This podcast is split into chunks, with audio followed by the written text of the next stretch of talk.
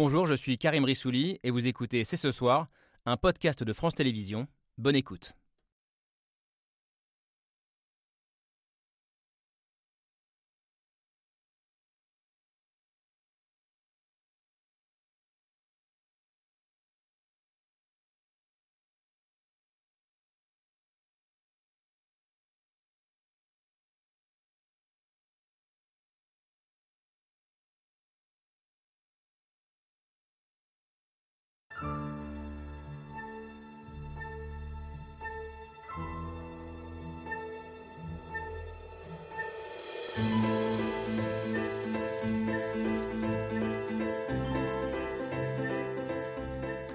Bonsoir, à toutes et à tous. Soyez les bienvenus sur le plateau de C'est ce soir.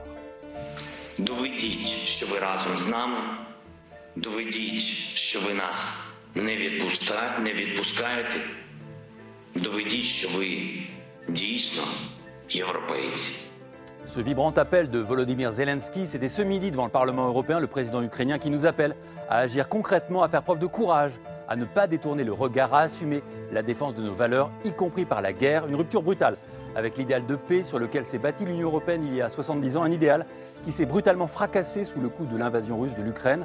Avons-nous été trop longtemps naïfs? Avions-nous oublié que pour avoir la paix, il faut préparer la guerre?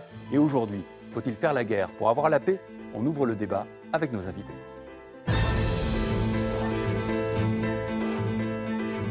C'est ce soir, c'est parti avec Laure Adler. Bonsoir Laure. Salut Thomas. Et Camille Diao. Bonsoir Camille. Bonsoir. Tout va bien? Tout va très bien. Tout va très bien. Le secrétaire général de l'OTAN, Jens Stoltenberg, a dit ce matin, je le cite, que la Russie avait brisé la paix en Europe. Eh bien, on va en discuter avec nos amis de la paix et de la guerre, nos amis, nos invités, qui sont aussi nos amis, sur ce plateau, Jean-Dominique Mercher. Bonsoir. Bonsoir à vous. Merci d'avoir accepté notre invitation. Journaliste à l'opinion, spécialiste de politique internationale, de défense.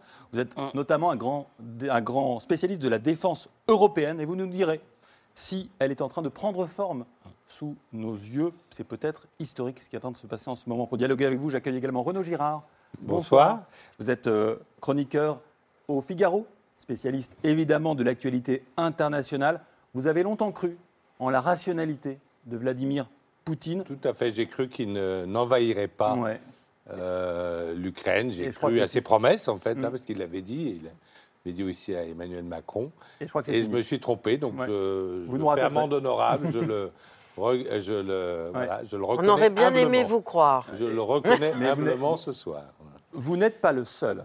Parce que je crois aussi que Tatiana Kastouyeva-Jean, vous aussi, vous y croyez euh, à, à- à cela. Vous êtes franco-russe, Tout à fait, directrice euh, du Centre Russie de l'IFRI, l'Institut français des relations internationales. Et vous nous direz notamment euh, si la Russie est prête à aller aujourd'hui, maintenant qu'on sait que Poutine est prêt à tout, à aller jusqu'à la guerre avec l'Occident. Vous nous donnerez votre point de vue là-dessus. Ala Lazareva, bonsoir. Bonsoir. Merci d'avoir accepté notre invitation également. Vous êtes correspondante en France de l'hebdomadaire ukrainien Ukrainian Week. Vous vivez en France depuis 25 ans, mais Tout vous avez fait. encore beaucoup d'attaches, notamment à Kiev, votre ville natale. Bien sûr. Votre famille s'y trouve encore. Euh, vous nous direz comment ça va. Et puis votre lecture aussi de la société ukrainienne dans ce conflit. Entendu. Euh, bah, je commence avec vous. Votre famille, donc, je le disais, est à Kiev. Ah oui, ma maman surtout, il est à, donc à Kiev euh, sous les bombes. Donc elle passe une nuit sur deux dans l'abri antiaérienne. Tous mes amis proches, mes amis d'enfance, mes cousins, mes collègues, euh, c'est pareil.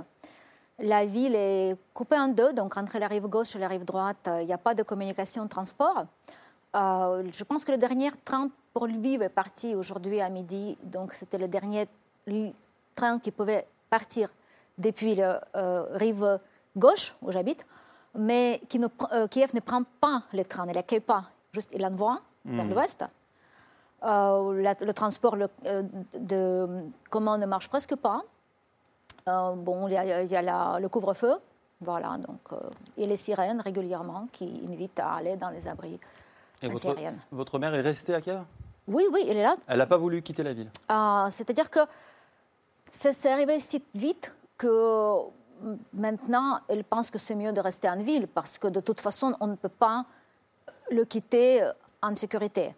Euh, donc, le c'est ce qu'on peut faire, c'est peut-être risquer partir en voiture, mais c'est très, très, très risquant parce que euh, les agresseurs euh, bombardent les routes aussi.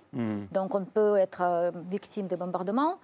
Et elle croit que dans notre quartier d'Artois, c'est mieux que, euh, donc, euh, que sur les routes, quelque part, avec les gens qu'elle ne connaît pas. Et vous me disiez en préparant l'émission que euh, votre maman, qui a 84 ans, Tout se souvient des bombardements de la Seconde Guerre mondiale. Exactement. Elle m'a dit une fois au téléphone que, tu sais, ça ressemble beaucoup à ce qui s'est passé pendant la Seconde Guerre mondiale. On s'est caché pareil euh, dans les abris antiaériennes.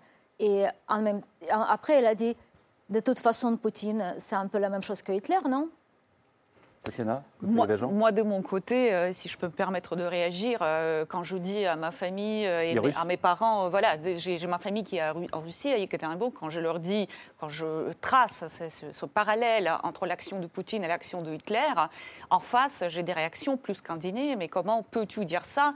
Les Russes, ça fait des années qu'ils sont dans un discours de la grande guerre patriotique, de la victoire dans la grande guerre patriotique. Ce sont les vainqueurs du fascisme. Donc cette comparaison Poutine-Hitler, elle est pour eux non seulement pertinente, elle est scandaleuse.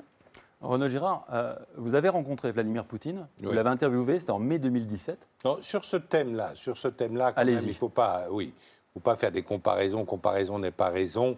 Il faut garder notre calme. C'est une guerre d'agression euh, flagrante. Je dis qu'il avait perdu la guerre morale euh, puisqu'il a violé la charte des Nations Unies.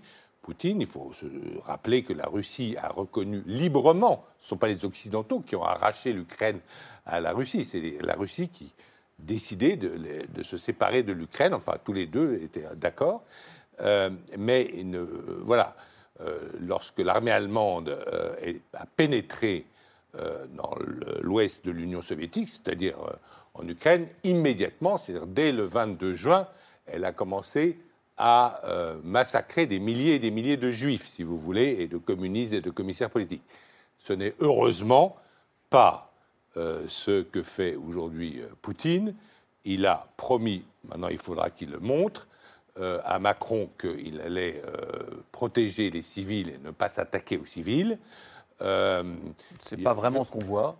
C'est pas, vraiment ce qu'on voit, on va voir. fait. Mais bon, je pense que ça, sert à rien dans cette, promesses de Poutine ça sert à rien effectivement dans cette guerre de l'analyser avec des des invectives et des insultes Alors- en disant Poutine, c'est voilà. voilà, Ce n'est pas une insulte, voilà, hein. oui. Et Si, ça- si le comparer à Hitler, c'est quand même. euh, C'est non, non, non. Je pense que c'est complètement justifié. Euh, plus que ça, je dirais que Poutine, il est quand même pire que Hitler parce que Hitler, il a annoncé les couleurs, il disait ce qu'il va faire et il a documenté tous ses crimes. Donc c'est après, c'était très facile à faire le Nuremberg. Alors Poutine, il dit tout le contraire. Il dit qu'il amène la paix tandis qu'il amène la guerre. Il dit qu'il va dénazifier tandis que tout ce qu'il fait, c'est qu'il essaie de liquider le peuple ukrainien et la culture ukrainienne et imposer je ne sais pas trop quoi parce que je suis heureusement pas dans sa tête. Donc il est tout le temps dans les vrai mensonges. que cette comparaison pourrait être acceptée Voilà. dans, le, dans le fait, par exemple, qu'il prononce des choses qui n'existent pas. Par exemple, Hitler nous a expliqué, notamment dans Mein Kampf et même plus tard, que les Juifs mettaient en danger l'Allemagne. Vous voulez, étaient des traîtres à l'Allemagne, euh, alors qu'en fait, euh, les Juifs s'étaient très bien battus euh, pendant la Première Guerre mondiale et avaient été tout à fait loyaux euh, à l'Allemagne. Donc ça, ce n'était pas une réalité, si vous voulez. Et là, euh, c'est vrai que Poutine nous a dit des choses qui ne sont pas des réalités. Par exemple, il a dit que le gouvernement ukrainien était un gouvernement nazi, alors que le président Zelensky, il est juif, donc ça serait le premier, et une partie de sa famille est morte à Auschwitz, donc là, c'est- on n'est pas dans la réalité. Il a dit aussi que les russophones, et que le russe, les russophones, il y avait un génocide des russophones. Moi, j'ai interviewé euh, euh, le, le Premier ministre Yatsenyuk, qui m'a dit euh, devant tout le monde, d'ailleurs très, très, très simplement, moi le soir chez moi, quand je reviens chez moi, je parle russe à ma femme. Donc vous voyez, c'est- il y a, bah, voilà, donc euh, là, euh, là, on oui. n'est pas dans des... Moi, Je crois qu'il est déjà assez compliqué de, de comprendre ce qui se passe aujourd'hui sans Encore une fois, je, je vous coupe, repartir je vous sur des coupe, on va essayer de faire preuve références, toujours de pédagogie de, ici. hein. sur- de repartir sur des références, Hitler, Staline, enfin tout ça risque plus de, de brouiller la compréhension que, que de l'éclairer. Euh, je veux dire, même si l'histoire est importante et si l'histoire est évidemment, les récits historiques sont évidemment utilisés par tout le monde dans cette guerre, et y compris manipulés par tout le monde, parce que c'est le propre de faire de la politique, c'est qu'on réécrit à chaque fois l'histoire pour justifier la politique qu'on mène. Tatiana, Alors, mais je- dire, je pense- Tatiana, il faut si dire qu'il faut, vous allez nous le dire mieux que moi, mais moi j'ai eu tous mes amis à Moscou, mais vous en connaissez beaucoup plus. je n'ai pas eu un ami. J'ai eu des amis à Moscou qui se sont réjouis de, lorsque Poutine a pris euh, sans effusion de sang la Crimée en 2014. Mais là, tout, je n'ai pas trouvé un seul ami qui approuvait l'intervention actuelle. Euh, toute l'élite, me semble-t-il, mais c'est à vous de parler, toute l'élite russe, c'est très important, euh, et, peut-être sans doute les soldats aussi, les jeunes conscrits, est opposé à cette guerre d'agression des frères ukrainiens. Il, il n'y a pas encore de sondage euh, précis, en fait, euh, là-dessus. Les derniers sondages euh, ont été faits avant le début de la guerre, euh, avant le, le lancement de, de cette offensive de Poutine. Mais de ce que je ressens, il y a plusieurs choses, il y a beaucoup de clivages. Vous avez une minorité qui soutient l'action de Poutine et qui dit qu'il y avait un danger pour la sécurité de la Russie, qu'il fallait réagir face à ce que faisait l'Ukraine, face à ce que faisait l'OTAN. C'est la plupart du temps les gens qui sont assez âgés, qui regardent beaucoup euh, la télévision fédérale, qui ne sont peut-être pas suffisamment, euh, qui n'ont pas assez de diplômes et qui n'arrivent pas à décortiquer tout ce discours historique. Vous avez une minorité active qui proteste, qui descend dans la rue et qui euh, peut craindre des répressions aussi en échange. Et vous avez une majorité dont, je dirais, les loyautés ont été entamées parce que jusqu'à présent, ils adhéraient plutôt au choix de Vladimir Poutine, au choix de la politique étrangère. Ils ont applaudi l'annexion de la Crimée qui était russe, parce qu'en effet, il n'y a vrai, pas eu un seul goutte de sang versé. Mais aujourd'hui, il y a une sorte de ligne rouge qui est franchie. Ils sont extrêmement inquiets pour la suite. Et ils ont formu- trouvé une sorte de formule confortable pour dire nous approuvons les objectifs, mais pas les moyens avec lesquels Poutine y va. Alors, on va faire un petit récap de la journée. Euh, votre regard sera, à mon avis, passionnant pour décrypter, comprendre ce qui s'est joué. Une journée marquée, encore une fois, par des bombardements sur le terrain, par l'entrée en guerre du Bélarus contre l'Ukraine, mais aussi par le discours du président ukrainien Volodymyr Zelensky devant le Parlement européen. Un discours qui entrera certainement dans l'histoire. On en discute après la preuve par trois signée Hugo Bernard.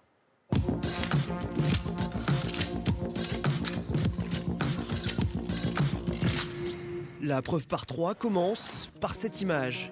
Une photo prise aujourd'hui à Bruxelles et dans laquelle il y a Grantin, Volodymyr Zelensky. Le président ukrainien qui, depuis son abri anti-bombe à Kiev, a pris la parole devant le Parlement européen.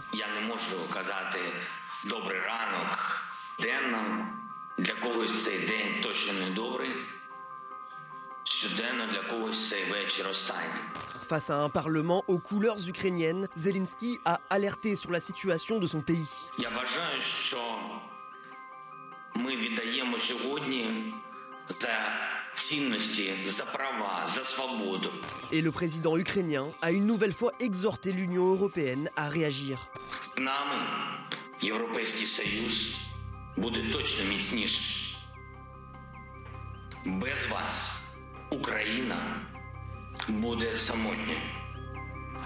un discours historique, ovationné par les députés. Résultat, dans cette image, il y a aussi grand 2, le drapeau ukrainien. L'Ukraine, où au sixième jour de l'invasion russe, la guerre s'intensifie. Depuis hier, Kiev est en alerte alors qu'un convoi armé de 60 km de long se prépare à encercler la capitale. Kharkiv, la seconde ville du pays, est-elle pilonnée sans relâche par l'armée russe et de nombreuses victimes civiles sont à déplorer.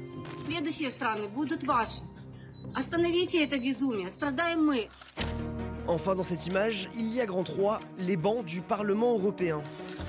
Les bancs, les parlements, les assemblées, depuis le début de cette guerre, ces rendez-vous se multiplient, mais le dialogue semble être rompu.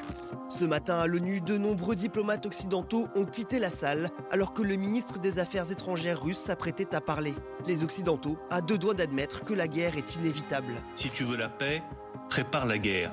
Ben, même dans le monde du 21e siècle, ces euh, règles qui datent de l'Antiquité restent valables.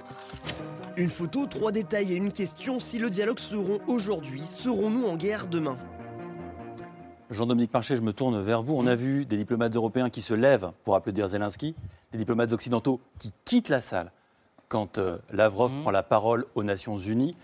Est-ce que ça veut dire que tout dialogue est rompu avec euh, Moscou? Et est-ce que ça veut dire que ça prépare des lendemains qui vont déchanter? Non, je ne crois pas que tout dialogue soit rompu avec Moscou. La preuve, c'est qu'hier soir, euh, le président Macron a passé une heure et demie avec Vladimir Poutine euh, au téléphone, euh, que demain, euh, une déléga- les délégations russes et ukrainiennes qui se sont vues hier se retrouveront une nouvelle fois pour discuter en, en Biélorussie. Alors ça ne débouche pas sur grand-chose, mais ça veut dire que le di- oui, mais ça veut dire que tous les canaux diplomatiques ne sont pas rompus. Euh, donc ça, c'est quand même quelque chose euh, d'important. Alors après, on peut afficher tous les drapeaux ukrainiens qu'on veut au Parlement européen, sur la Tour Eiffel, euh, où on veut.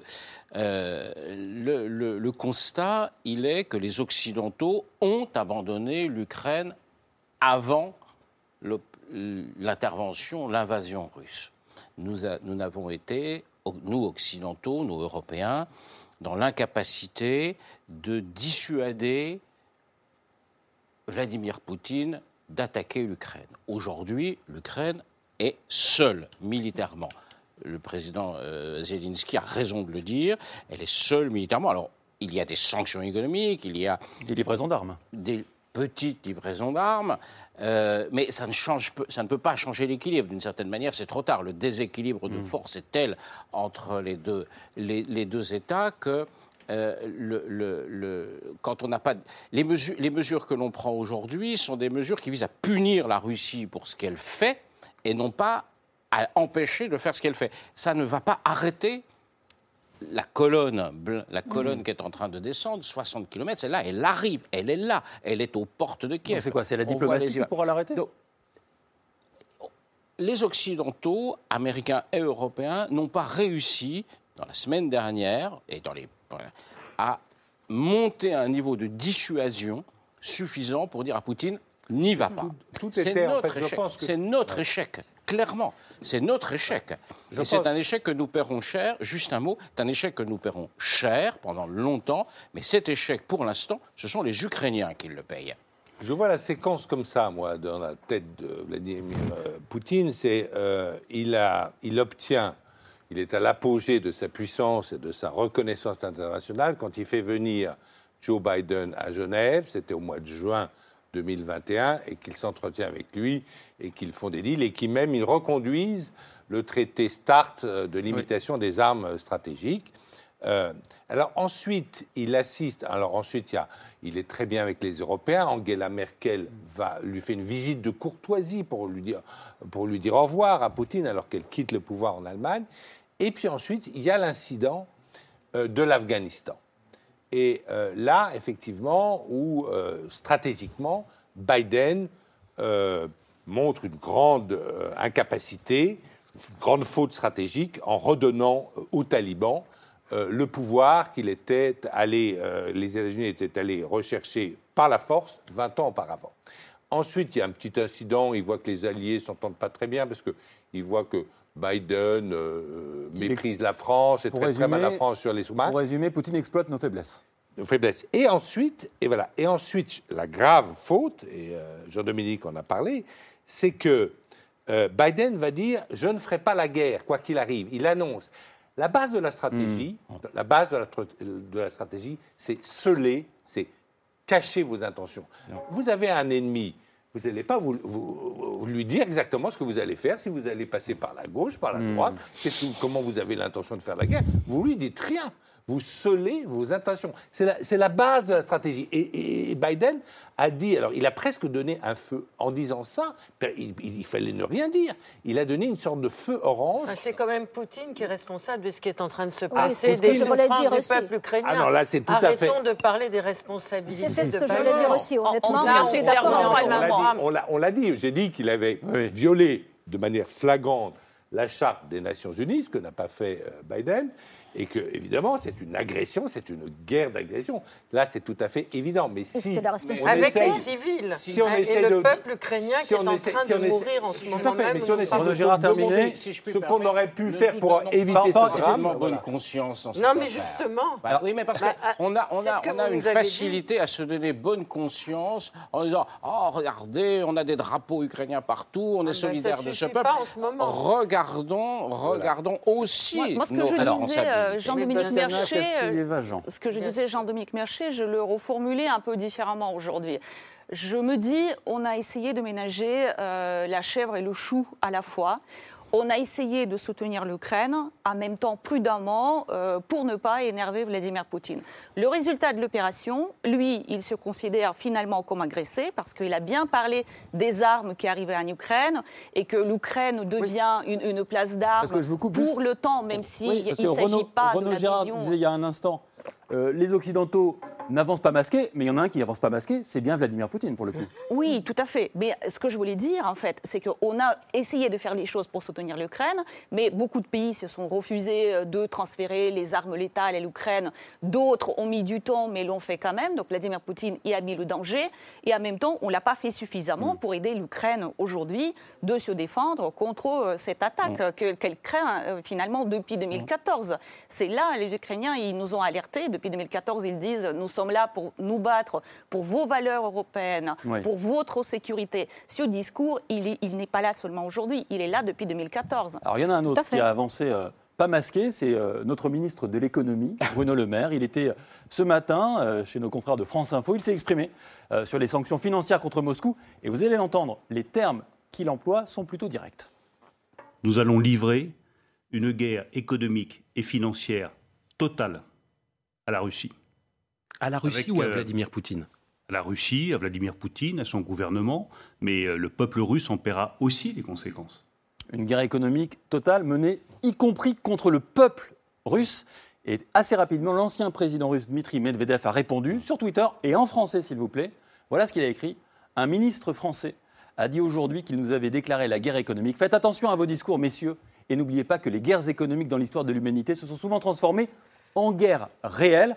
Rétropédalage dans la foulée de Bruno Le Maire qui dit mes mots étaient inappropriés. Est-ce que Jean-Dominique Merchet, vous qui étiez dans le studio, Oui, comme Bruno Le Maire a, a tenu ses propos ce matin, est-ce que ça veut dire un peu qu'on a peur de la Russie? Et- Oui, il se trouve que le hasard fait que j'y étais ce matin. Et euh, effectivement, quand j'ai entendu Bruno Le Maire dire ça, je me suis vraiment étranglé. C'est-à-dire, je me suis dit, ouf, euh, il va quand même très très fort. Euh, nous allons provoquer l'effondrement de la Russie, c'est la guerre économique totale. Euh, ce sont des mots très durs.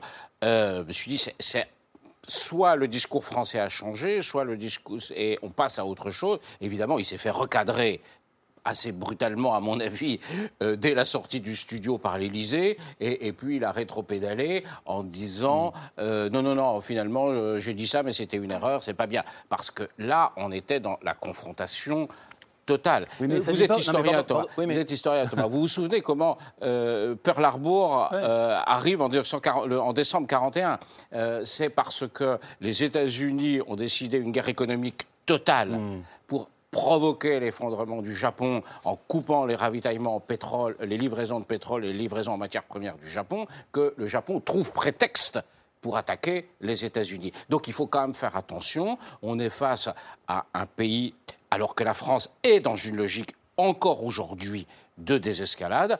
Et, euh, et en tout cas, c'est c'est ce que dit et l'Élysée et, et Bruno Le Maire dans son rectificatif. Oui, c'est vrai. Donc on est encore dans une logique Alors- de l'escalade. Là, on était, ce matin, on n'était pas dans une logique de Jean-Dominique. Marché, vous faisiez appel à l'histoire, ça tombe bien. Il y a un historien qui arrive sur ce plateau, un petit peu en retard, mais qu'il arrive. On va l'accueillir euh, comme il se doit. Stéphane Audouin Rousseau, l'un de nos plus grands historiens qui s'installe, spécialiste de la Première Guerre mondiale, mais pas seulement. Bonsoir Stéphane Audouin Rousseau. Bonsoir. Directeur de recherche de à l'HESS.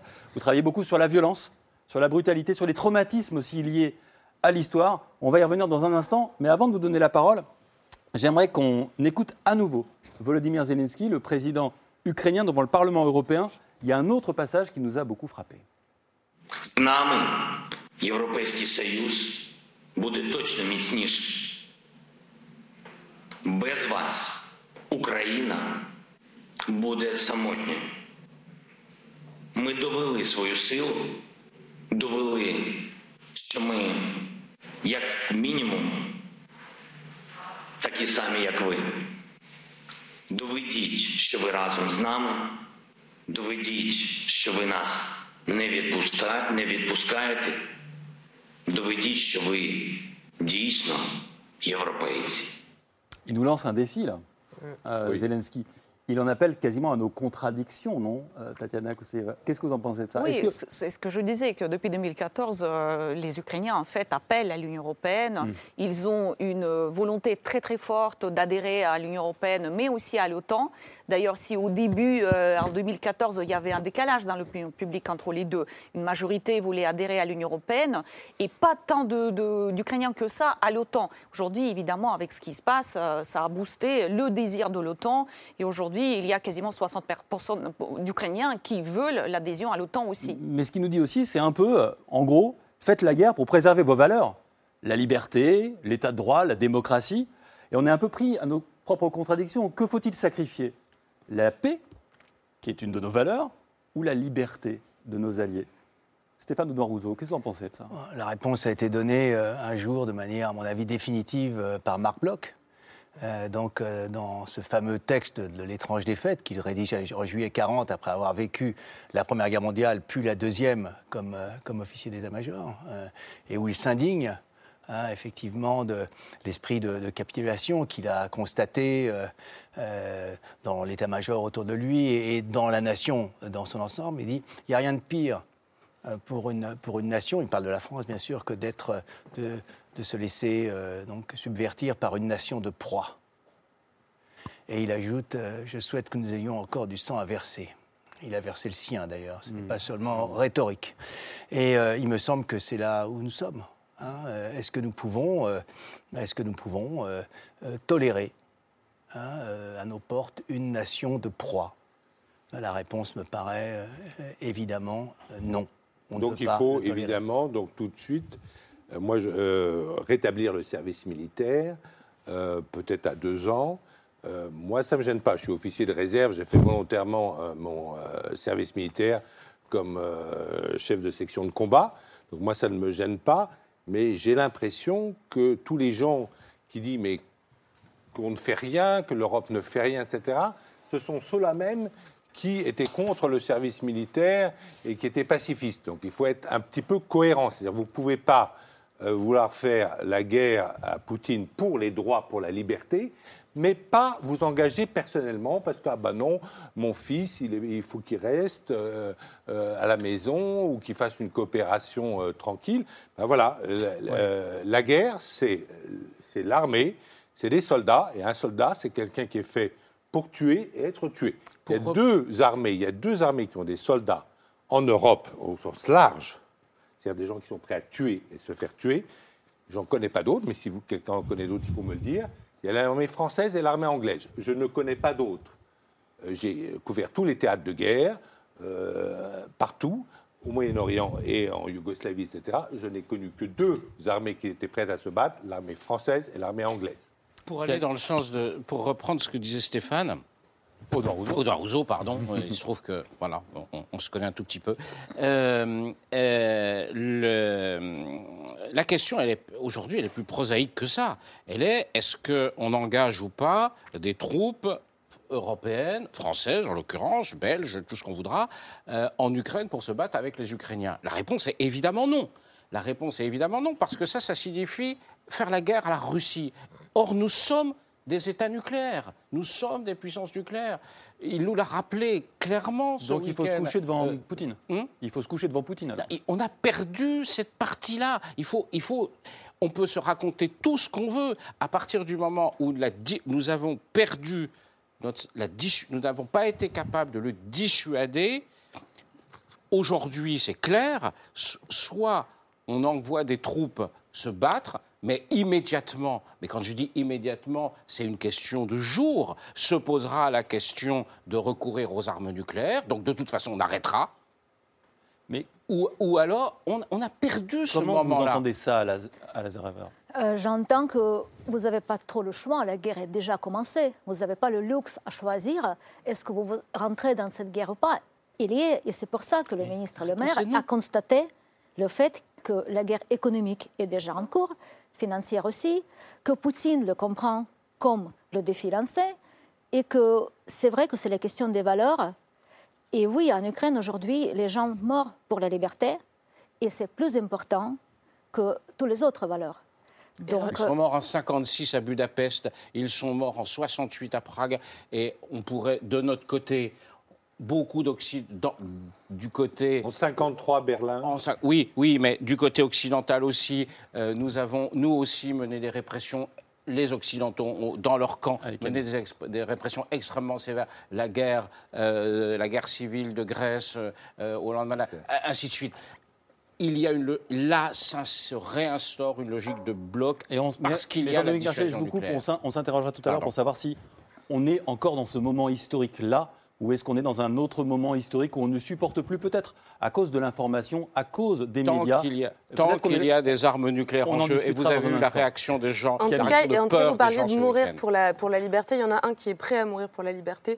Et c'est une figure qui, qui a vraiment émergé. C'est c'est le président euh, Zelensky. Et je voulais m'arrêter un instant sur, sur ce personnage, puisque euh, hier soir, sur ce plateau, l'un de nos invités le comparait à Churchill. Et, et c'est vrai qu'il s'est mué en quelques jours, non seulement en, bah, en chef de guerre, mais aussi en figure de héros pour la communauté euh, internationale. On va avoir la une du point euh, qui, sort ce soir, qui sera dans tous les kiosques euh, demain.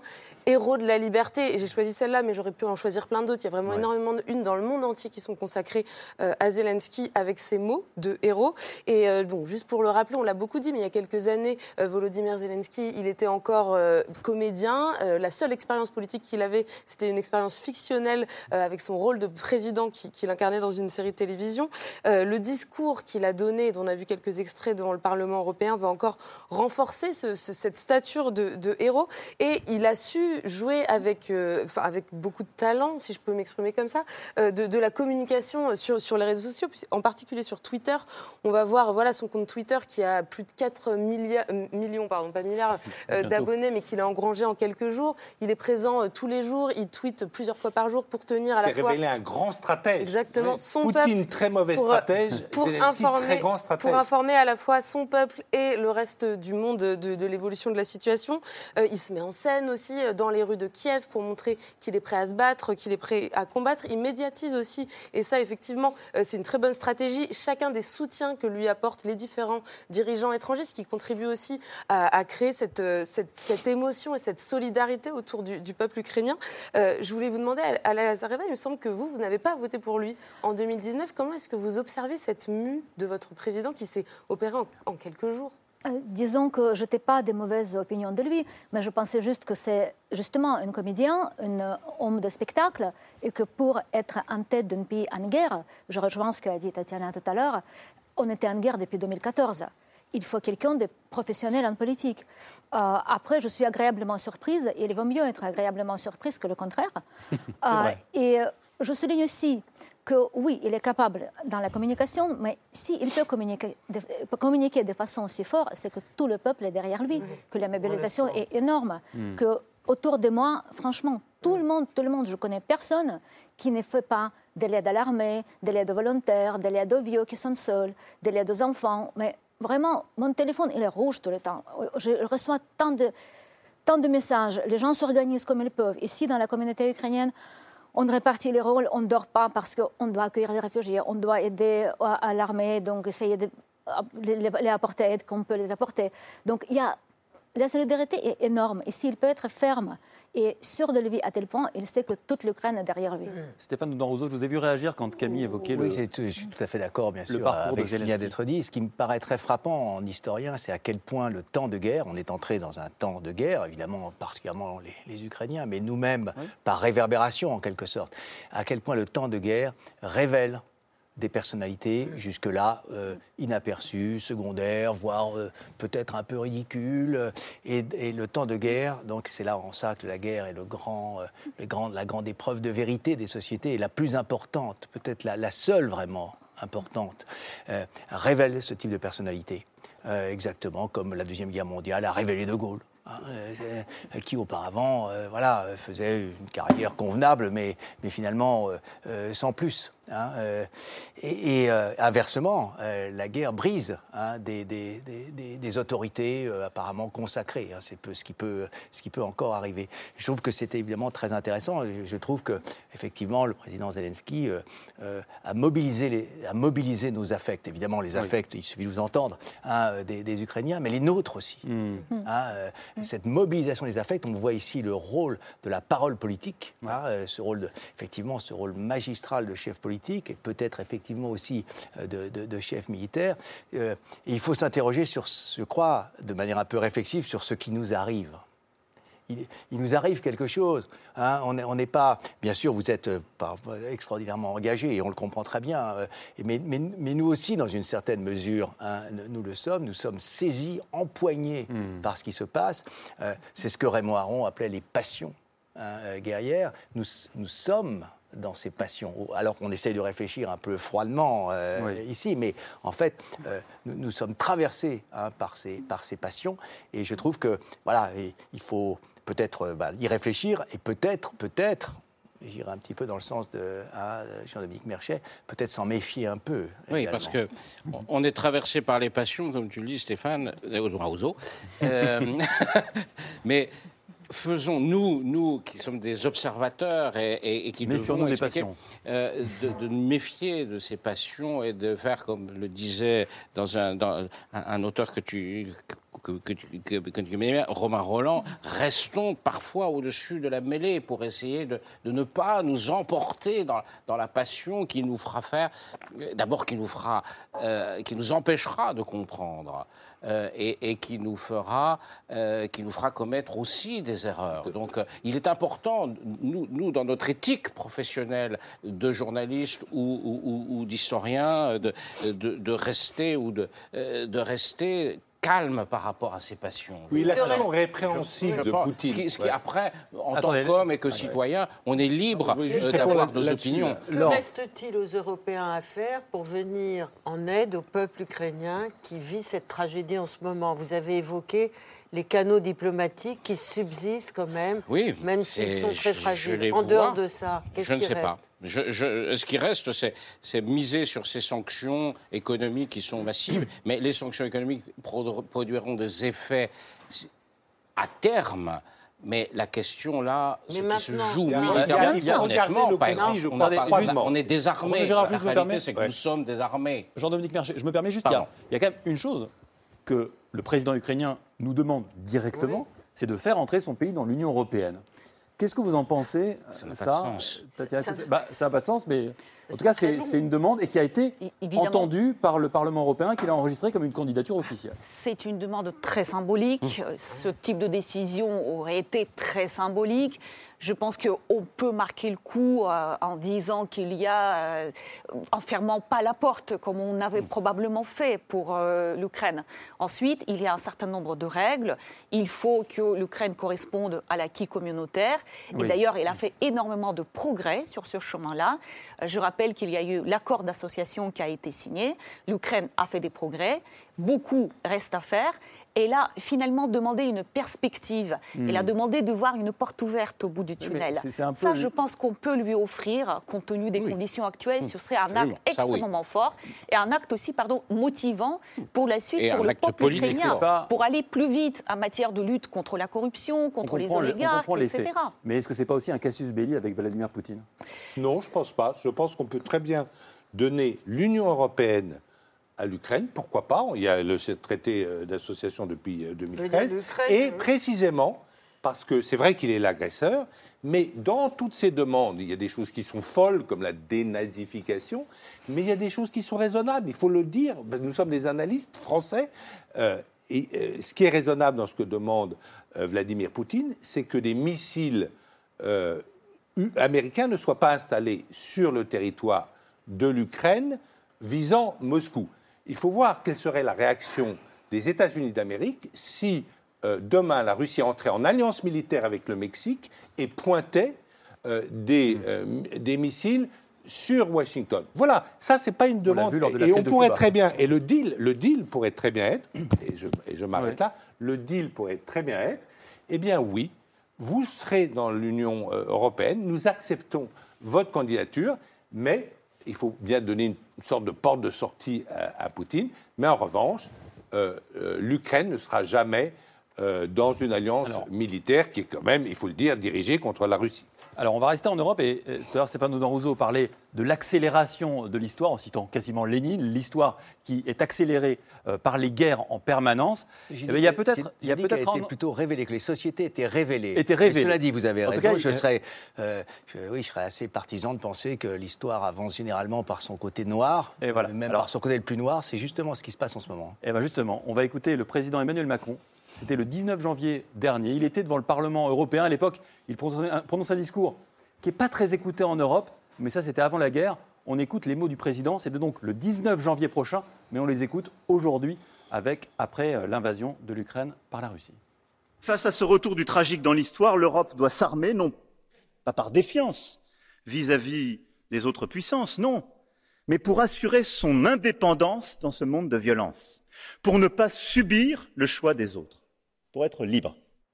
Stéphane Oudouin Rousseau, comment l'historien entend ça, le retour du tragique de l'histoire? C'est évident, c'est une phrase qui, je dois le dire, me plaît beaucoup. Parce que moi, je crois profondément au tragique de l'histoire. Et ce qu'a révélé la stupeur de l'Europe occidentale au moment de l'attaque, euh, de l'attaque russe, c'est, elle a révélé, euh, enfin, cette stupeur révélait notre propre inconscience. Qu'est-ce que nous croyions? Nous croyions que la guerre avait euh, disparu euh, euh, donc de l'Europe et éventuellement de, de toute zone pouvant nous, nous menacer. Nous, nous vivons depuis 1945 sous l'ombre portée de la, de la guerre et il ne pouvait pas en être autrement. Il ne peut pas en être autrement parce que la guerre est un phénomène politique, que nous sommes des sociétés politiques et que l'Union européenne, effectivement, construite à dire vrai, qui commence à être construite à dire vrai dès les années 20, euh, et qui en fait est, autres, en quelque sorte par la deuxième guerre mondiale et, et par ses suites, eh bien, est juste effectivement un espace pacifié, mais euh, en- entouré de- de- de- évidemment d'espaces très différents. Est-ce que l'historien que vous êtes de la Première Guerre mondiale, notamment, et donc de l'entre-deux-guerres, faites un parallèle entre les deux époques, à savoir Oui, il y a un parallèle. et cet inconscient qui remonte? Il y a un parallèle extraordinaire, c'est que j'ai autour de moi, j'ai euh, été moi qui ai toujours cru euh, que la Russie allait attaquer depuis longtemps. Parce qu'on ne masse pas 150 000 hommes autour d'un pays sans avoir besoin, sans, sans avoir l'idée de s'en servir. J'ai été frappé euh, autour de moi par euh, le déni. Euh, c'est du bluff. D'ailleurs, c'est les Américains qui mettent de l'huile sur le feu. Et cet argument extraordinaire qui m'a fait penser à tant de pacifistes d'avant 14, qui est, ça serait irrationnel de la part de Poutine que d'attaquer l'Ukraine. Il n'a aucun intérêt à le faire. C'est-à-dire, Comme si, comme si la rationalité de la guerre euh, était la même que la rationalité du temps de paix. Mais non, c'est une rationalité autre dans un temps autre. Et euh, donc nous, nous avons pu mesurer à notre propre stupeur hein, euh, notre inconscience et nous en sortons maintenant, mais très progressivement parce qu'il y a tout un chemin à faire. Donc vous êtes favorable au rétablissement du service militaire J'ai jamais été. Je vais vous dire, je, je vais vous le dire, monsieur. Un, je n'ai jamais été un pacifiste. Euh, deux, euh, j'étais absolument opposé à euh, la disparition euh, du service militaire. Ah, Vous avez eu raison. Euh, comme, euh, comme le disait euh, un, un historien militaire comme Jean-Charles Geoffrey, rien ne se consomme plus vite qu'une armée de métier. moi, je suis très vas-y. Oui, je, je- je voulais juste réagir parce que moi non plus, je ne croyais pas à ce type de guerre que Vladimir Poutine a commencé contre l'Ukraine. Et mes arguments, c'était ni émo- émotionnel, ni le pacifisme, ni parce que j'ai cru aux promesses de Vladimir Poutine, mais tout simplement tout ce qui est en train de se passer, les conséquences pour la Russie même Bien et sûr. la- la- ce qui pèse comme risque sur son propre régime, je me disais, il devrait éviter ça. Il voulait moins de l'OTAN, il voulait que l'OTAN ne s'élargisse pas, c'est il va obtenir C'est l'inverse. Les sanctions, il va avoir le maximum. ça, madame, oui. S'enliser en Ukraine, c'est euh, tout à Mais fait ça, c'est notre rationalité de, de société à haut niveau de pacification, Oui, c'est- la nôtre, et de temps de paix. Il y a, la guerre ouvre mais- et fait entrer dans une rationalité Mais c'est différente. aussi les intérêts nationaux de la Russie, finalement. Aucun objectif avec cette opération n'est atteint. Et au contraire, d'autres problèmes beaucoup plus graves sont créés. C'est ça ce que je pensais que Vladimir Poutine C'est la guerre contre-productive. Elle est complètement Mais contre-productive. mais comme la plupart Pardon, du temps. pardon, pardon. La- Généralement, la guerre est contre-productive. En, en fait, pa- pardon, juste... juste- Ça n'est pas Ah, une raison pour ça- la- que la guerre soit contre-productive. Nous le savons depuis longtemps. Qu'elle soit très difficile euh, à, à terminer. Nous le savons depuis longtemps. Mais ça Oui. ne, mais ça ne, euh, mais, mais ceci ne freine pas nécessairement. Euh, ceux qui déclenchent la guerre et ceux qui la font. Faisons l'essentiel pour l'éviter. Ça n'a pas été pour les États-Unis. D'ailleurs- Faisons l'essentiel pour l'éviter. Allez, on laisse- je- on laisse- c'est- est-ce que- Ce on serait laisse- intéressant Ah, de, de bah, profiter en fait de la présence de l'historien sur euh, notre plateau pour euh, demander si vous, vous voyez un parallèle avec le syndrome de Weimar, parce que pour moi c'est ça qui apparaît aussi très Ouais. clairement après le, le discours, déjà après l'article de Vladimir Poutine sur l'Ukraine de l'année dernière, et après son discours dans la foulée de la séance filmée du Conseil de sécurité où il commence avec euh, Lénine, les bolcheviks, et il égrène toutes les rancœurs de la Russie, qui a toujours raison sur tout et qui se fait humilier par le monde entier tout au long de son histoire. Pour moi, c'est très clairement, on est dans le syndrome de Weimar. Ben, les- on cherche à laver ses rancœurs, ses C'est le poids de humiliations. l'histoire et de la. et- et c'est le poids de la culture historique, de la mémoire. Et n'oublions pas quand même qu'entre l'Ukraine et la Russie, on est, dans, on est dans cette zone que l'historien Timothy, Timothy Snyder a appelée les terres de sang. Terre de sang, oui. Hein, les terres de sang. euh, il y a là euh, le souvenir historique des, des tragédies euh, du passé, euh, euh, Première Guerre mondiale, bolchevisme, le stalinisme bien sûr, la Deuxième Guerre mondiale, là, là où les, les deux totalitarismes sont empoignés avec une, une violence inouïe. euh, y a, il y a- on, on paye aujourd'hui, dans une certaine mesure aussi, le, le- le- le prix hein, de ce qui s'est déroulé dans ces, dans ces régions, me semble-t-il. hein. Mais On- on- nous ne sommes pas en Europe occidentale. Plus près de nous, Laura Adler, on a, on a un peu le sentiment aussi euh, que se referme une sorte de parenthèse enchantée, peut-être illusoire, ouverte par la chute du mur. C'est le travail de Francis vous parliez de la rationalité euh, de, de ceux qui, qui décident d'une guerre, mais il n'y a pas forcément de rationalité. Vous parliez de Weimar. Là, dans ce livre dont on va parler tout à l'heure, magnifique, de Luc Boltanski, Arnaud Esquer, qui s'intitule Qu'est-ce que l'actualité politique? Il est fortement question de ce moment historique que vous connaissez bien, Stéphane, qui est le moment justement où les parlementaires de droite comme de gauche ont décidé euh, de, euh, de lâcher euh, la démocratie et pour permettre l'accession d'Hitler, en pensant que la démocratie devait être maintenue à tout prix. On a vu ce qui s'est passé ensuite dans le déclenchement de la Seconde Guerre mondiale. Donc en ce moment, il y a plusieurs intellectuels, dont notamment le fameux théoricien de la fin de l'histoire, que vous connaissez bien, euh, qui nous a promis que c'était terminé, l'idée de la guerre dans le monde. Alors il a un peu changé d'avis, à la suite notamment de son altercation historienne avec euh, l'autre grand historien Samuel Huntington. Donc Fukuyama a déclaré Le choc des civilisations. voilà, que, il a déclaré, je crois même pas plus tard qu'hier, que Vladimir Poutine venait de faire, je cite les mots hein, de Fukuyama, une connerie monumentale, que c'était l'erreur stratégique de trop. Et il dit aussi quelque chose de très intéressant qui concerne aussi bien euh, les historiens que vous, les spécialistes euh, géopolitiques. Il dit que ce que veut Vladimir Poutine, ce n'est pas la fin de l'Ukraine, la fin de l'indépendance de l'Ukraine. Ce qu'il veut, c'est atteindre l'Occident. Et qu'on revient à une fantasmagorie, et des grands spécialistes de la Russie comme André Markovitch, etc., disent que le modèle de Poutine, c'est pas Staline, c'est Nicolas Ier. Alors, est-ce que vous êtes d'accord? Vous qui parlez de désoccidentalisation du monde comme projet de Vladimir Poutine. Ça, c'est mon collègue Thomas Gomard qui Ah, en pardon. parle. Il faut rendre à César ce qui est à César. à Gomard qui Oui, mais bon, sur les-. Tout à fait. ces Non, mais c'est tout à fait clair que pour Vladimir Poutine, il- l'objectif, il y a l'objectif de l'Ukraine, mais l'Ukraine, derrière, il y a euh, son projet qui est un projet anti-occidental. Ça, ça, c'est beaucoup plus large. Donc c'est un peu le système de Matryoshka. Il y a une petite, euh, l'Ukraine qui était, voilà, qui était en fait un levier de pression sur l'Occident, mais qui, par cette sorte d'irrationalité, devient soudainement aussi un objectif en soi. Et les deux, finalement, sont incompatibles. Donc probablement, il va à, à court terme, militairement, et j'ai horreur en prononçant ça, de gagner cette guerre contre l'Ukraine, mais il va perdre tout le reste, y Ouais. compris ce que je, Quelle je répète. dégringolade quand même, parce qu'en février 2000, Juste il reçoit le le président. Poutine, le ministre Bon, des Affaires étrangères, Ah. Hubert Védrine, euh, qui est, donc il est tout jeune président, euh, Poutine, et vous savez ce qu'il a dit à Hubert Védrine? Aidez-moi à importer en Russie le droit européen. Vous voyez, et c'est incroyable comme changement. un- Donc il Alors, mentait déjà. quoi. Comment? il était menteur déjà. Alors, Il a dit ça, avéré, ou alors il a changé, il a je ne sais pas. En tout cas, là, on voit on- une continuité au On parlait de tragique de l'histoire Ouais. avec euh, Emmanuel Macron. Ça a des impacts déjà euh, sur notre défense. On, a l'impression qu'une révolution est en train de se passer depuis quelques jours, quasi- une révolution quasiment copernicienne en Europe, notamment dans le pays pour lequel tout peut changer pour la défense euh, européenne commune, c'est l'Allemagne. Camille, s'est passé des choses incroyables depuis quelques jours. Oui, et en quelques jours euh, seulement, c'est, bah, tu disais, une révolution copernicienne. En tout cas, c'est la fin d'une doctrine pacifiste allemande euh, vieille de 75 ans. Euh, donc, en Allemagne, la loi fondamentale, donc l'équivalent de la Constitution, euh, stipule que l'armée ne peut avoir qu'une fonction défensive. Ça, c'est un héritage de, de, bah, de la Seconde Guerre mondiale. Et ça fait 30 ans, depuis la fin de la guerre froide, que les dépenses euh, allemandes en matière de défense ne faisaient que décroître.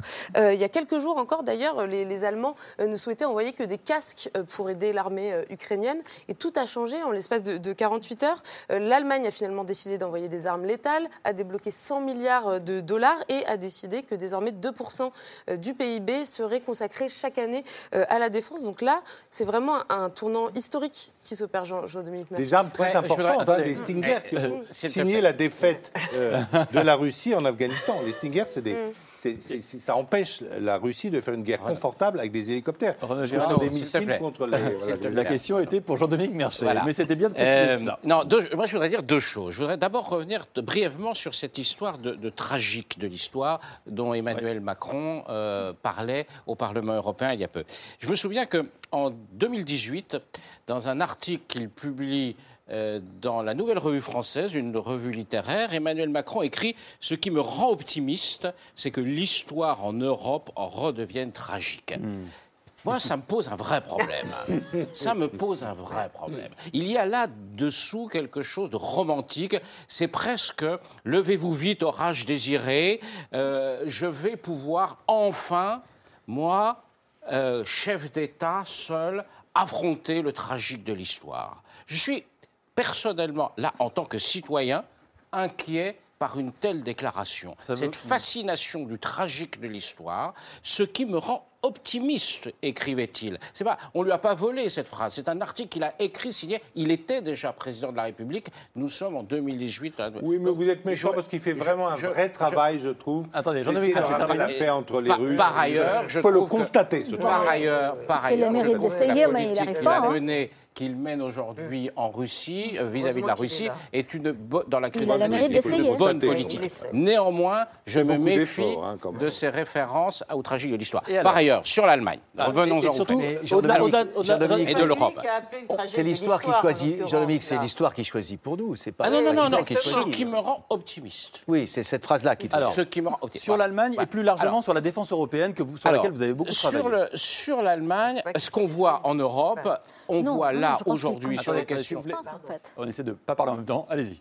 On voit là, sur les questions de défense, exactement ce qu'on a vu euh, il y a, deux- il y a, euh, un an et demi, avec, deux ans bientôt, avec euh, le plan de relance européen.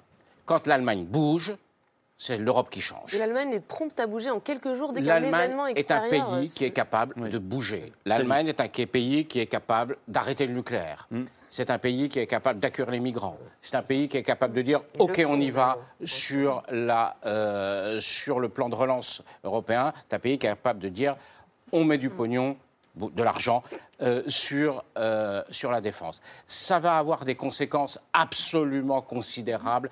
Et ce que j'entends du côté français, une fois qu'on a enlevé les discours, c'est formidable, la défense européenne, tout ça, la vérité, c'est qu'il y a une vraie inquiétude, chez nos, notamment chez nos industriels, voire chez nos militaires, sur ce que ça signifie. C'est-à-dire que pour l'instant, la France était, avait un leadership en matière militaire et de défense en Europe, un leadership clair. Avec l'argent que les Allemands mettent sur la table, ce leadership, ils vont le prendre. Clairement. Il faut imaginer que ces 100 milliards d'euros. Vous êtes quand même un cynique. hein. On est en train de parler d'une défense européenne, d'une solidarité, et vous dites, en vrai, il y cache aura des une défense les européenne. pays européens. Il y aura une défense européenne. Elle se construira autour de l'industrie de défense allemande. Il faudra d'abord changer la mentalité Et- du soldat allemand. et- et bon, pas ça, peur, on ne moi, changera j'ai pas vu- la mentalité J'ai du vu les peuple soldats allemand. allemands en Afghanistan, Et- ils n'étaient même pas capables d'intervenir Et- pour aller sauver des, euh, Imagine- des, des humanitaires allemands qui étaient massacrés par les Imaginez, talibans. ima- imaginez, Donc, euh, ils ne sont imaginez pas encore dangereux. 100 milliards, 100 milliards qui vont mettre là, disent-ils, euh, on verra si ça se fait, c'est deux fois et demi le budget de la budget, défense français qui a été considérablement augmenté par Emmanuel Macron ces dernières années. Donc ça veut dire qu'ils sont capables d'un effort qui est sans commune mesure avec ce que la France peut Alors faire. ça, va changer les équilibres de Alors- manière très importante et pour très longtemps. Alors ça, ce sont des milliards, c'est de l'argent.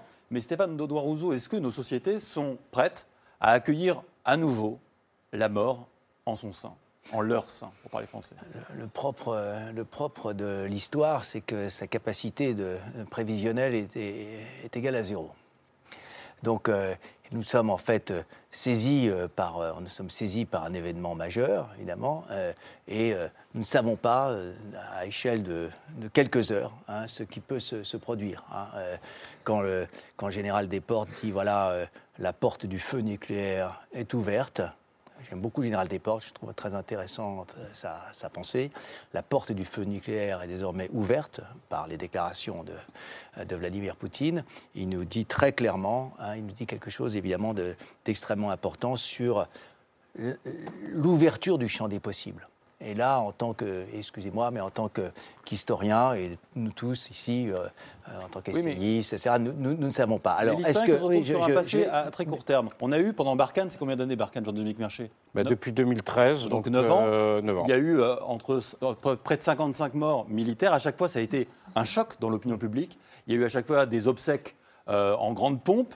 La Première Guerre mondiale, c'est plusieurs milliers de morts par jour. Est-ce qu'on est prêt à revenir à ce temps historique 800 à 900 morts par jour, et effectivement, ça en paraît, c'est jusqu'à des milliers. Ça paraît et bien 20 000, plus, bien plus. c'est 20 000. Bien, bien, bien sûr. Mais, euh, mais euh, la, moyenne, la moyenne sur 4 ans et demi, c'est 800 à 900 morts par jour. Tous les jours pendant 4 Tous les jours pendant 4 ans et demi, dans un pays qui faisait 38 millions d'habitants, pas, pas énorme. La France a été capable, pour, pour sauver sa liberté, de sacrifier c'est un au mois d'août et septembre 14, 20 000 C'est un peu la question du soir. C'était une pure folie. Alors, on va pas revenir sur la Première Guerre mondiale, mais Stéphane Doudou. Mais effectivement, on a l'impression d'un ah raison de se battre. On a, on a, on a, pas les agresseurs. On a euh, une, impression d'écart inouï entre ce moment-là, puisqu'on parle de tragique de l'histoire, ce, ce tragique-là, avec ses conséquences euh, euh, vraiment effroyables, et puis une, société comme la nôtre. Euh, la question, ben, c'est que est-ce que la société européenne, disons, de, d'avant 14, si, on avait, si on avait réuni un groupe d'essayistes, de, de, journalistes, et qu'on leur avait demandé, voilà, pensez-vous qu'en cas d'attaque de l'Allemagne, nous serons capables nous serons euh, susceptibles de perdre 800 à 900 hommes par jour pendant 4 ans et demi, ils, auraient, se seraient esclaffés.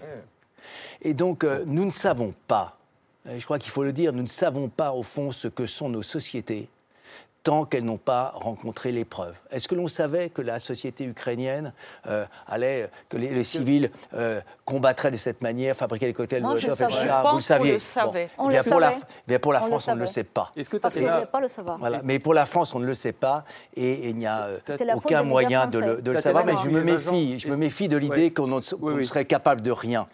ça, ça me paraît une idée très dangereuse. Est-ce que Poutine pensait qu'on n'était pas capable Première question. Et deuxième question, vous, connaissez très bien les Russes. Est-ce que eux, les Russes, en sont capables aujourd'hui? C'est deux questions qui sont tout à fait différentes. Euh, Poutine, euh, en fait, il s'est vraiment enfermé dans ce discours victimaire de l'histoire, etc. Il est euh, aujourd'hui, on a vraiment du mal à juger de quoi il est exactement capable. Il est assez isolé a fortiori après le Covid. Hein, ça, on a ri en voyant les tables longues, et, etc., euh, qui le séparaient d'Emmanuel Macron et aujourd'hui qui le séparent de ses propres ministres. Mais euh, je pense qu'il y a aussi euh, quelque chose qui s'est opéré dans la tête en matière d'information qu'il reçoit, etc. Donc la suite va aussi dépendre de comment ce qui se passe exactement sur le terrain va lui être apporté, etc. Je pense qu'il ne s'attendait pas à la réaction de ce niveau-là, à la réaction en matière de sanctions économiques de l'Union européenne depuis 2014 il a vu des sanctions mais euh, il a dû faire le calcul que ce sont les sanctions avec lesquelles il pouvait vivre, il pouvait continuer. On a vu que pendant le Covid, le pays finalement a très peu dépensé pour soutenir les ménages et euh, les familles, et que les euh, coussins de sécurité, ce que j'appelle les coussins de sécurité, les réserves de change, ont même gonflé d'une manière spectaculaire de 100 milliards de dollars pendant ces années de Covid. Donc Vladimir Poutine s'était préparé à ces sanctions-là. Le peuple, ça, c'est une autre paire de manches. On va le voir dans les, euh, les jours et les semaines qui viennent. Ala Lazareva, euh, est-ce que ça vous inquiète euh, d'entendre ce que vous entendez sur ce plateau? Bah, Je ne suis pas de genre d'être une fille inquiète, vous savez. c'est ce que m'inquiète, c'est ce que me déçoit plutôt, c'est, disons, ce défaitisme que j'entends. C'est ce que me déçoit, c'est entendre les hommes qui disent on a déjà perdu cette guerre. Pourquoi? La guerre continue, on se bat, les gens euh, prennent les armes. Hmm. J'ai parlé avec euh, ma meilleure copine euh, par téléphone et elle, elle est à Kiev. Elle m'a dit, tu sais, euh, carrément tous les hommes sont dans la défense territoriale. Euh, si c'est les hommes qui tombent, c'est les femmes qui prennent c'est- Ici, c'est les femmes qui tombent, c'est les enfants. T'en fais pas, on les, donnera- on les laissera pas. Kiev, on ne les laissera pas notre pays. Et si provisoirement il arrivera à le prendre, il n'arrivera pas à le garder parce que le terre brûlera sous les pieds des agresseurs.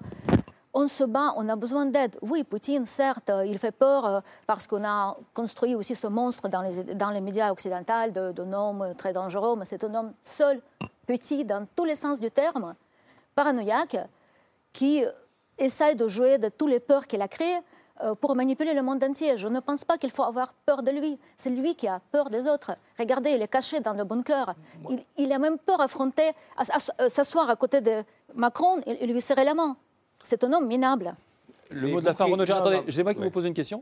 allez-y. Vous aviez commencé, on avait commencé en disant que vous l'aviez rencontré en mai 2017. Est-ce que, selon vous, ce n'est plus le même homme aujourd'hui, cinq ans plus Je- tard? alors j'avais passé une heure en tête à tête euh, lorsqu'il était venu en France voir Macron avec lui. Et ça, je n'ai pas connu du tout le même homme. Il était très délié, il acceptait la contradiction. On a vu dans ces images de conseil présidentiel qu'il n'accepte absolument pas la contradiction.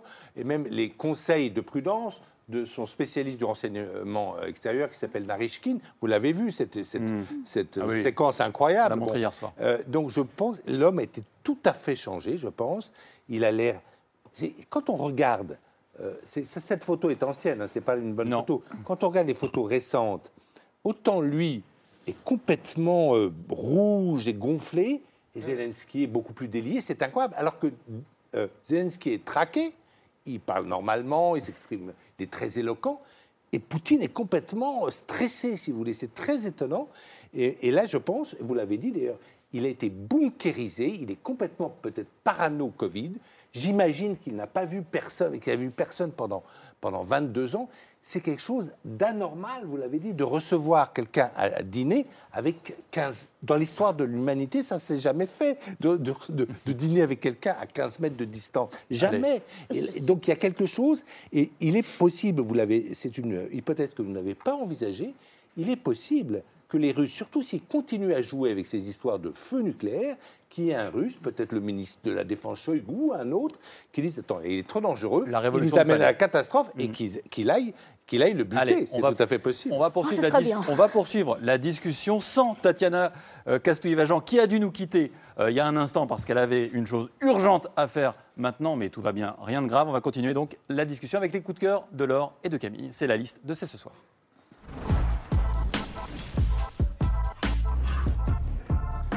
Camille, on commence avec votre coup de cœur, un livre fondamental sur l'identité européenne. Oui, c'est un livre de George Steiner, qui est un grand intellectuel euh, européen qui a disparu il y a deux ans, euh, qui est euh, à la fois un spécialiste de culture gréco-latine, un linguiste, un philosophe, un, écrivain, et qui est surtout un homme qui est ancré dans de nombreuses cultures européennes, puisqu'il est né en France d'une famille juive d'origine autrichienne et, tchécoslovaque, à l'époque en tout cas. Il s'est réfugié, ensuite aux États-Unis pendant la Seconde Guerre mondiale. Il est revenu en Europe pour vivre à la fois au Royaume-Uni et en Suisse. Et donc en 2005, il publiait ce petit livre qui s'appelle une certaine idée de l'Europe, dans lequel il s'interroge sur l'identité européenne sous un angle historique et culturel, et il établit cette identité selon plusieurs critères, plusieurs dénominateurs communs partagés par les Européens.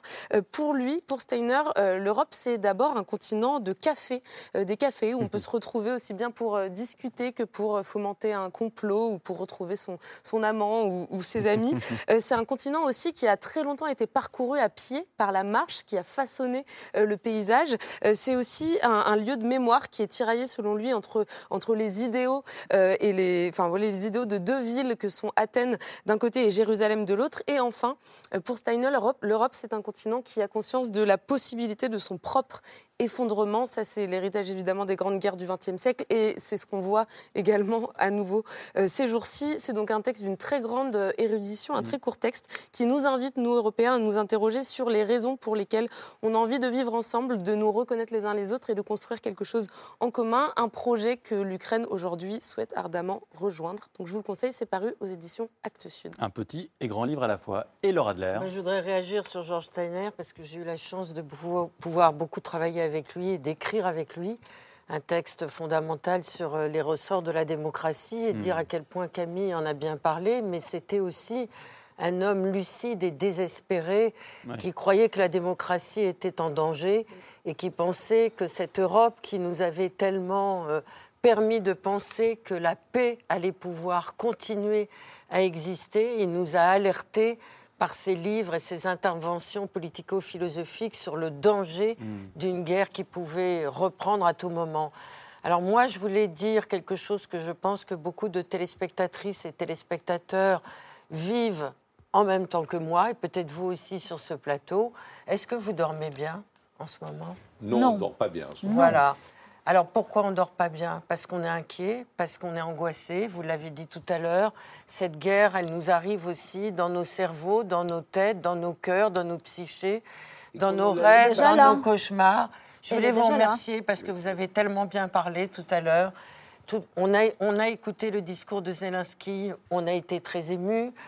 Cette guerre, elle est à l'intérieur de nous. Et c'est ce qu'explique euh, dans ce livre magistral Luc Boltanski et Arnaud Esquer.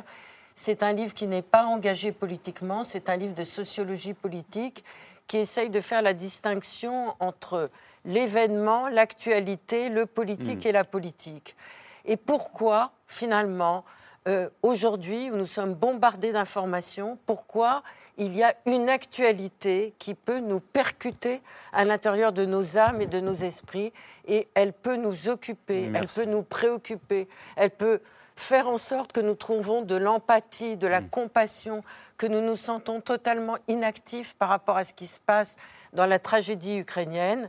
Et ils essayent de disséquer comment la démocratie peut continuer à perdurer grâce à cette compassion que nous apporte l'actualité au sens le plus philosophique Merci. du terme et comment elle peut essayer de nous faire bouger. Alors comment on peut vous aider? C'est ma dernière question.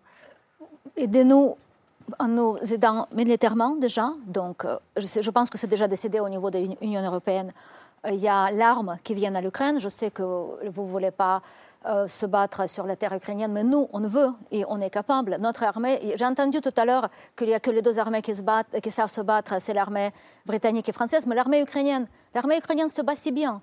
Il, repousse, il repousse l'agresseur. Vous savez, à l'aube de l'agression, euh, j'avais une directe avec, il me semble, BFM TV, et il y a un euh, intervenant avec beaucoup d'arrogance. Il m'a dit Pour vous, euh, la prise de Kiev, c'est deux, trois, euh, heures C'est l'affaire de deux, trois heures? Je Mm. dis Non, c'est jamais.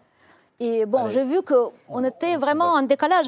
Mais regardez, on, on- on résiste et on va résister. Allez, Donc je rejoignez-nous, c'est tout. Le message est passé. Vous pouvez montrer vos ongles? Parce que la résistance, elle est aussi là. C'est ce drapeau, ces Bon. couleurs qu'on voit partout. C'est important, c'est pas, c'est pas que esthétique et anodin, je pense. Bon, euh, euh, Renaud Girard, je vous remercie beaucoup. Je vous remercie de m'avoir invité. à votre tour. Tout à fait. Allez-y, merci beaucoup Merci d'être passé. Merci. euh, Merci par- Camille pour, euh, merci. Merci à tous. Merci Camille. Merci, madame, pour le Merci soutien. euh, à la Lazareva d'être venue sur ce plateau avec vos ongles peints aux couleurs de votre pays. Tatiana Kous- J'ai mon cœur qui est bleu- jaune et bleu. et votre cœur. Pas seulement corps mes ongles. Tatiana Kastoueva, Jean qui nous a quittés tout à l'heure, mais qui était bien avec nous pendant l'émission. Jean-Dominique Mercher, merci. Je rappelle le titre de votre blog, Secret Défense. Stéphane Audouin-Rousseau, merci aussi d'être venu sur ce plateau. Et Renaud Girard vient de partir, mais je cite tout de même son livre, Quelle diplomatie pour la France, aux éditions du CERF. On se retrouve tous ensemble demain aux alentours de 22h30. Bonne fin de soirée et tout de même essayez de dormir.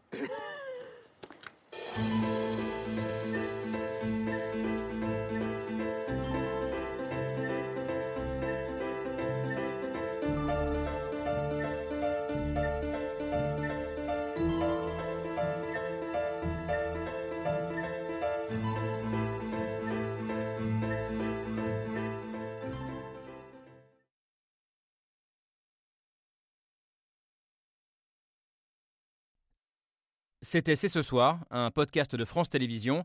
S'il vous a plu, n'hésitez pas à vous abonner. Vous pouvez également retrouver les replays de l'émission en vidéo sur France.tv.